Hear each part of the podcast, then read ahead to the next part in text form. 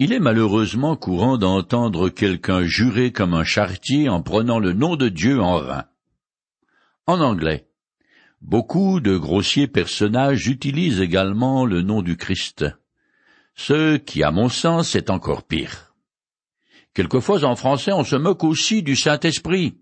Alors là, ça me fait froid dans le dos à cause des paroles que Jésus a dites aux religieux de son époque et que je cite.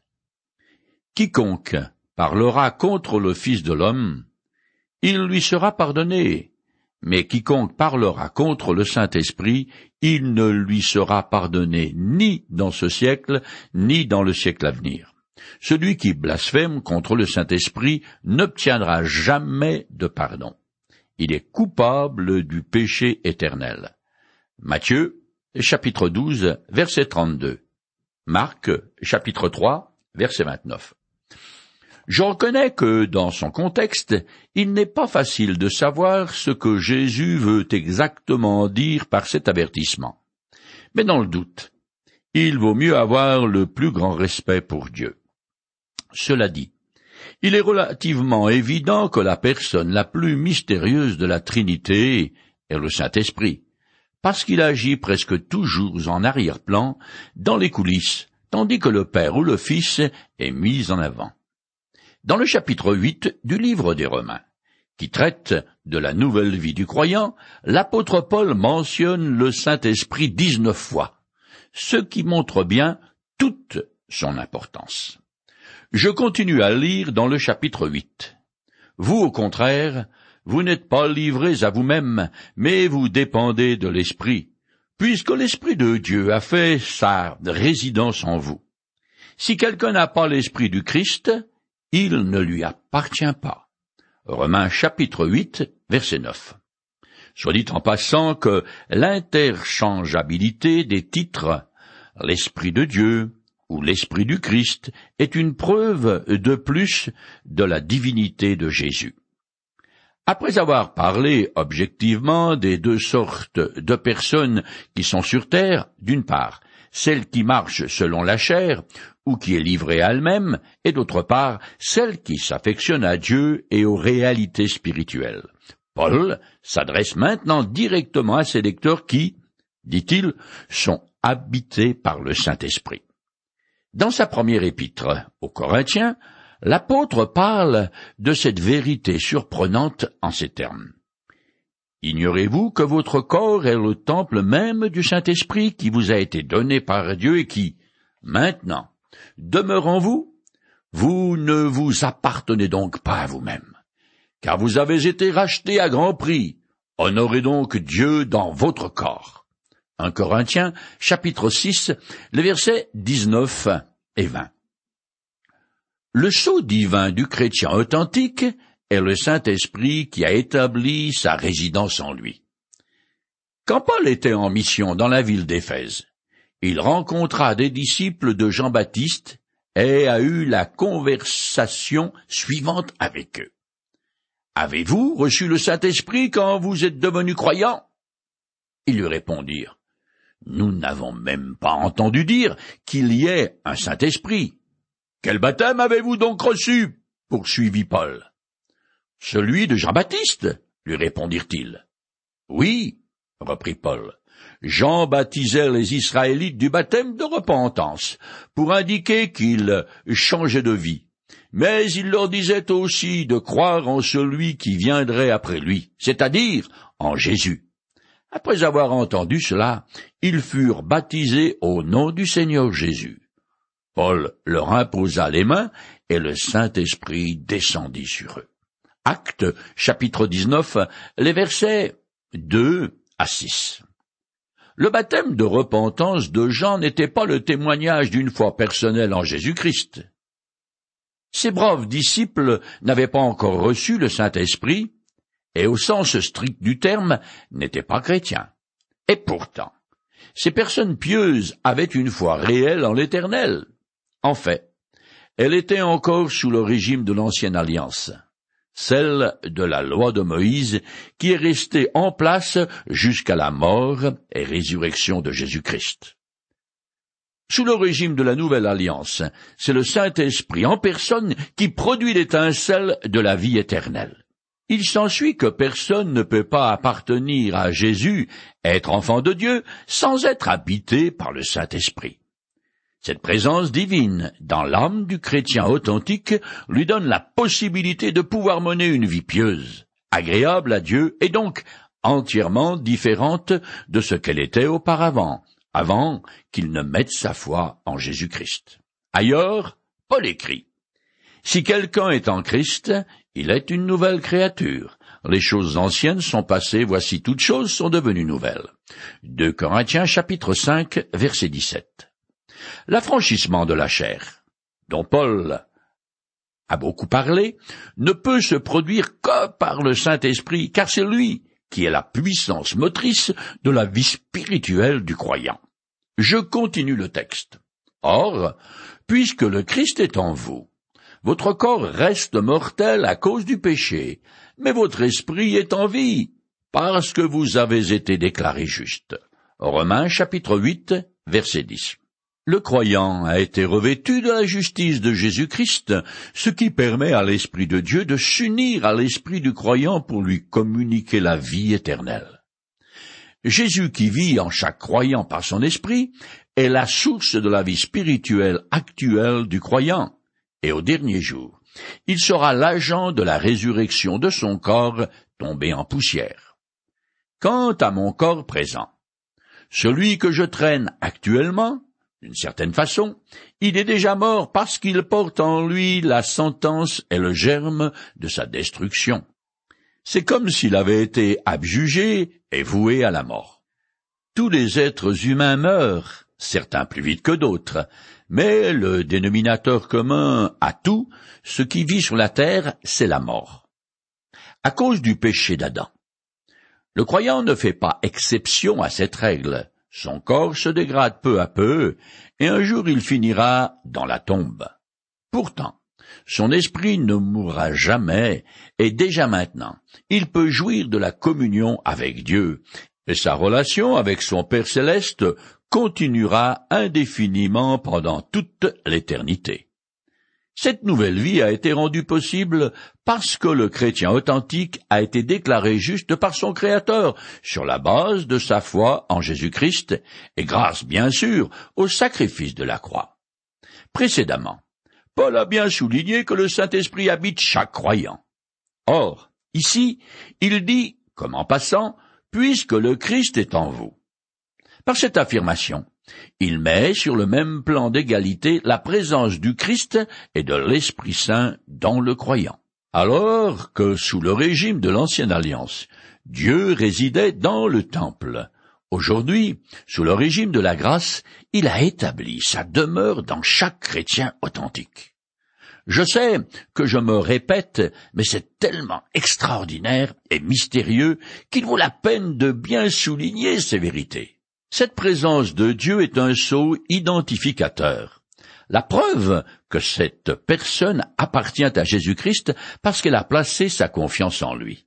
Cela dit, Paul ne confond pas les différentes personnes de la Trinité comme si elles étaient des manifestations interchangeables de Dieu.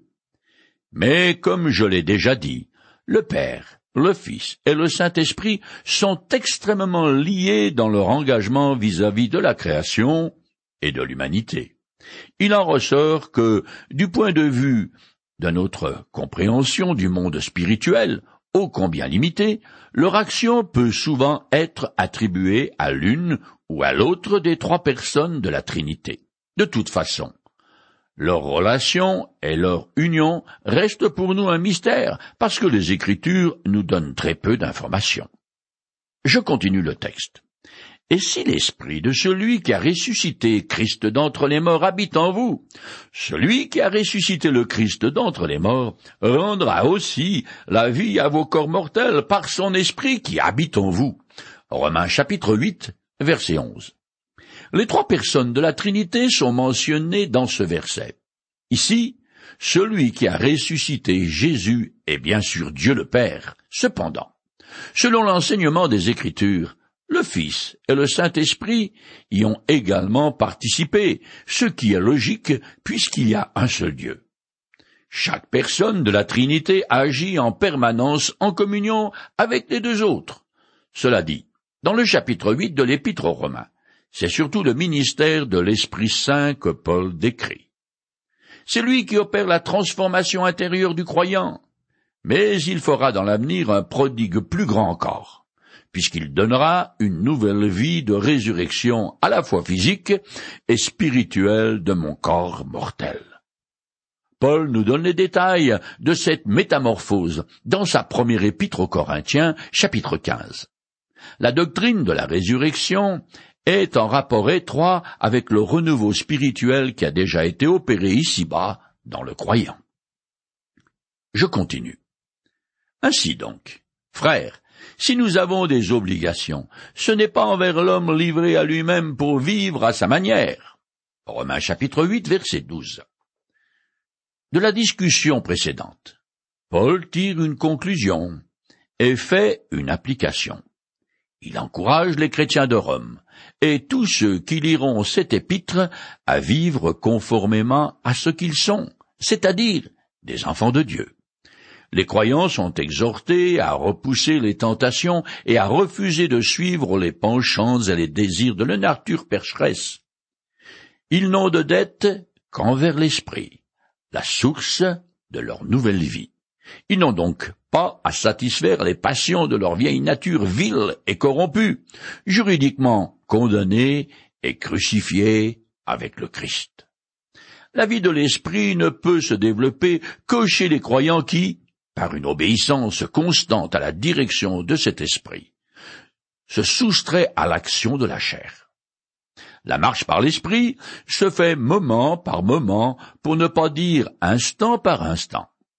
C'est un acte de volonté permanent qui consiste à choisir l'esprit et à rejeter les sollicitations de la chair. Je continue. Car si vous viviez à la manière de l'homme livré à lui-même, vous allez mourir. Mais si, par l'esprit, vous faites mourir les actes mauvais que vous accomplissiez dans votre corps, vous vivrez. Romains chapitre 8, verset 13. Le chrétien authentique qui vit en se livrant à ses mauvais penchants fonctionne selon le principe du péché qui donne la mort. Il existe séparé de Dieu, sans communion avec lui et sans vie spirituelle. Il risque même d'être sévèrement puni. Je lis un passage. Mon fils, ne prends pas à la légère la correction du Seigneur, et ne te décourage pas lorsqu'il te reprend. Car le Seigneur corrige celui qu'il aime, il châtie tous ceux qu'il reconnaît pour ses fils. Supportez vos souffrances, elles servent à vous corriger. C'est en fils que Dieu vous traite. Quel est le fils que son père ne corrige pas? Nos parents nous corrigeaient pour un temps limité selon leurs idées, mais Dieu, c'est pour notre bien qu'il nous corrige afin de nous faire participer à sa sainteté. Hébreux chapitre 12, les versets 5 à 7 et 10. Il arrive même que le châtiment du Seigneur aille jusqu'à la mort physique. Cette possibilité est bien réelle. Je lis un passage. C'est pourquoi quiconque mangera le pain ou boira la coupe du Seigneur d'une manière indigne se rendrait coupable envers le corps et le sang du Seigneur. C'est pour cette raison qu'il y a parmi vous tant de malades et d'infirmes, et que certains nombres sont morts. Si nous nous examinions nous-mêmes, nous ne serions pas jugés. 1 Corinthiens chapitre 11 versets 27, 30 et 31. Cela dit, Paul explique que c'est par la puissance du Saint-Esprit qui a établi sa résidence en lui que le croyant peut rendre caduques les mauvais penchants qui surgissent sans arrêt dans sa nature dégénérée. Pour cela, il doit obéir à l'exhortation que l'apôtre a donnée dans un chapitre précédent quand il a dit Ainsi, vous aussi, considérez-vous comme morts pour le péché et comme vivants pour Dieu dans l'union avec Jésus-Christ. Romains chapitre 6 verset 11. Je continue le texte. car ceux qui sont en train d'être dirigés par l'Esprit de Dieu sont fils de Dieu. Romains chapitre 8, verset 14. Cette affirmation est logique. Dieu ne pousse pas ses brebis devant lui, il les conduit. Jésus lui-même a dit, Mes brebis écoutent ma voix.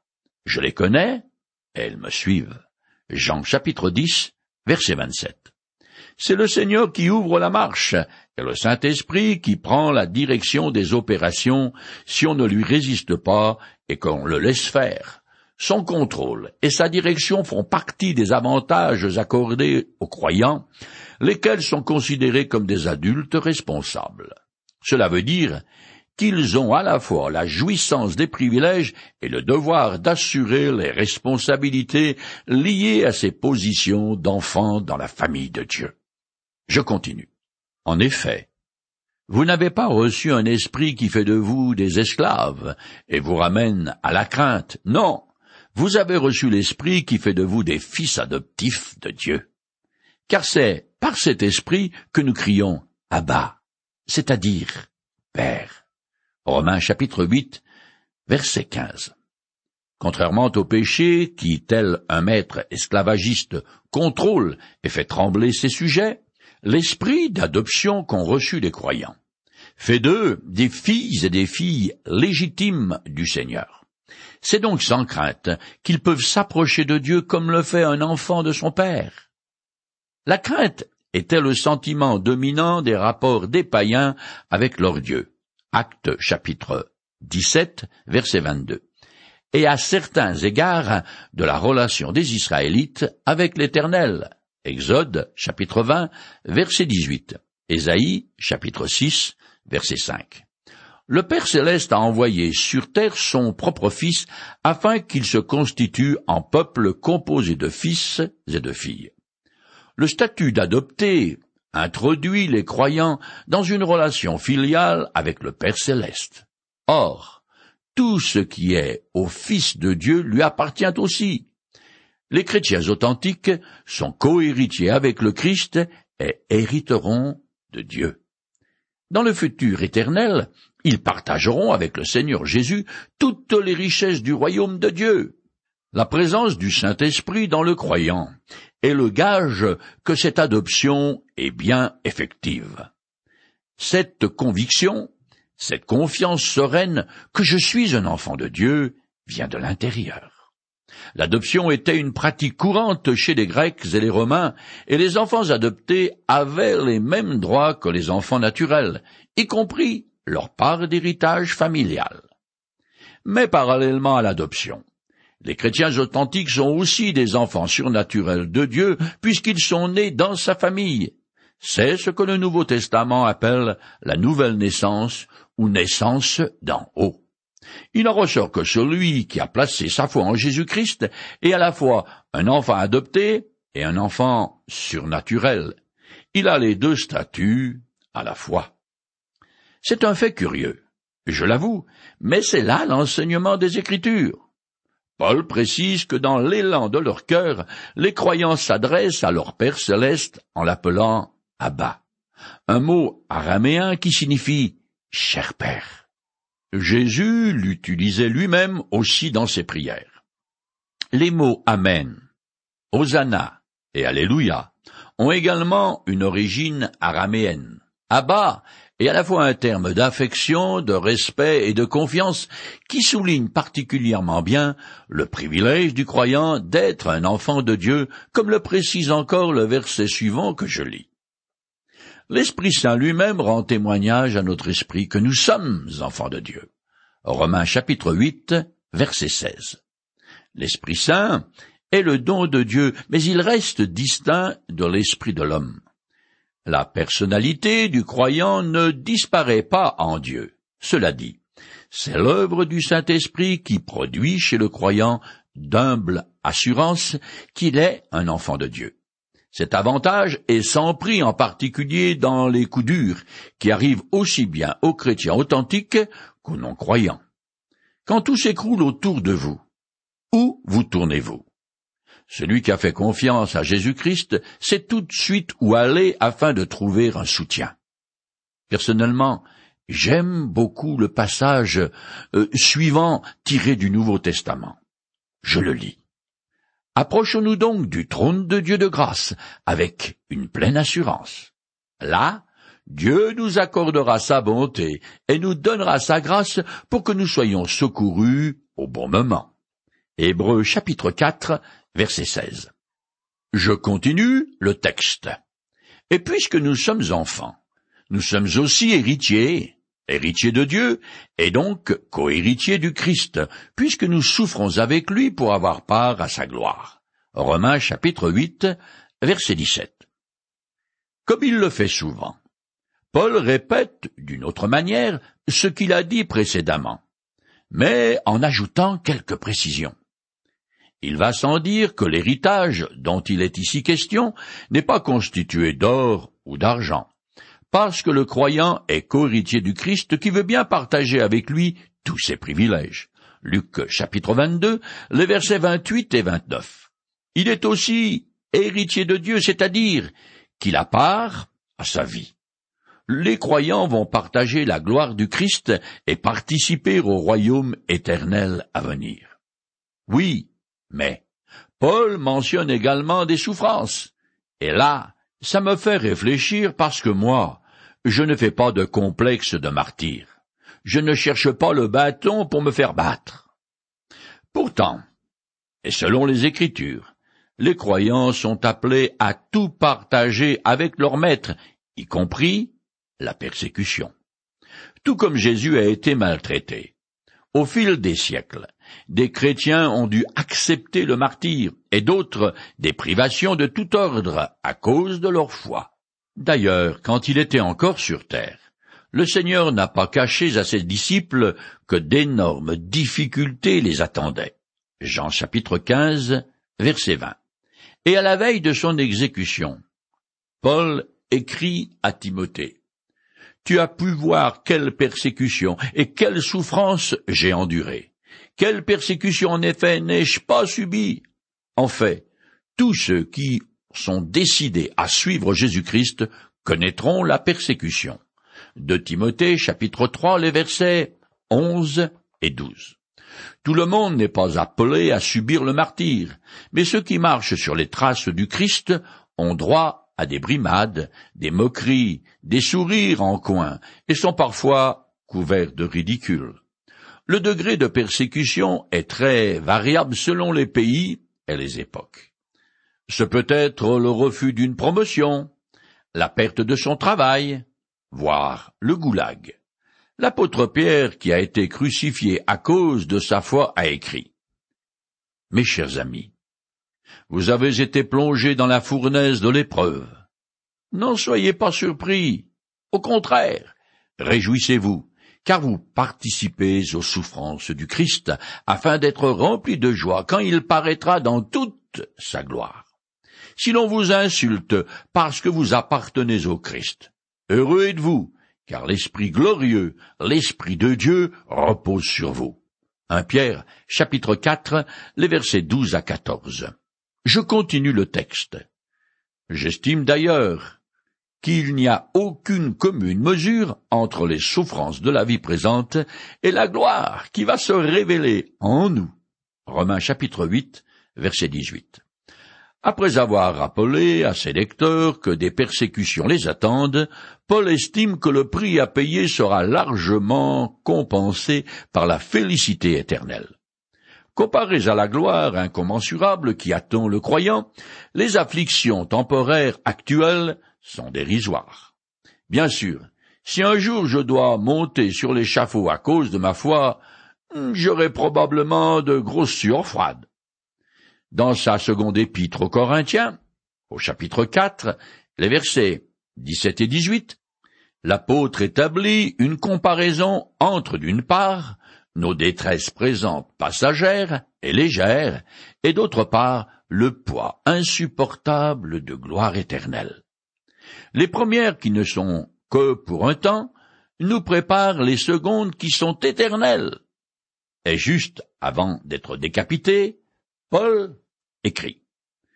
C'est pour cet évangile que j'endure ces souffrances, mais je n'en ai pas honte, car je sais en qui j'ai cru. Le moment de mon départ est arrivé. J'ai combattu le bon combat, j'ai achevé ma course, j'ai gardé la foi. Désormais, le prix de la victoire, la couronne de justice m'est réservée. Le Seigneur, le juste juge, me la donnera. De Timothée, chapitre 1, les versets 11, 12, chapitre 4, les versets 6 à 8. Quel contraste entre Paul et la multitude d'aujourd'hui qui n'ont pas la moindre idée du pourquoi de leur présence sur terre. Au soir de sa vie, l'apôtre savait qu'il partagerait la gloire et le règne de Jésus-Christ pour toute l'éternité.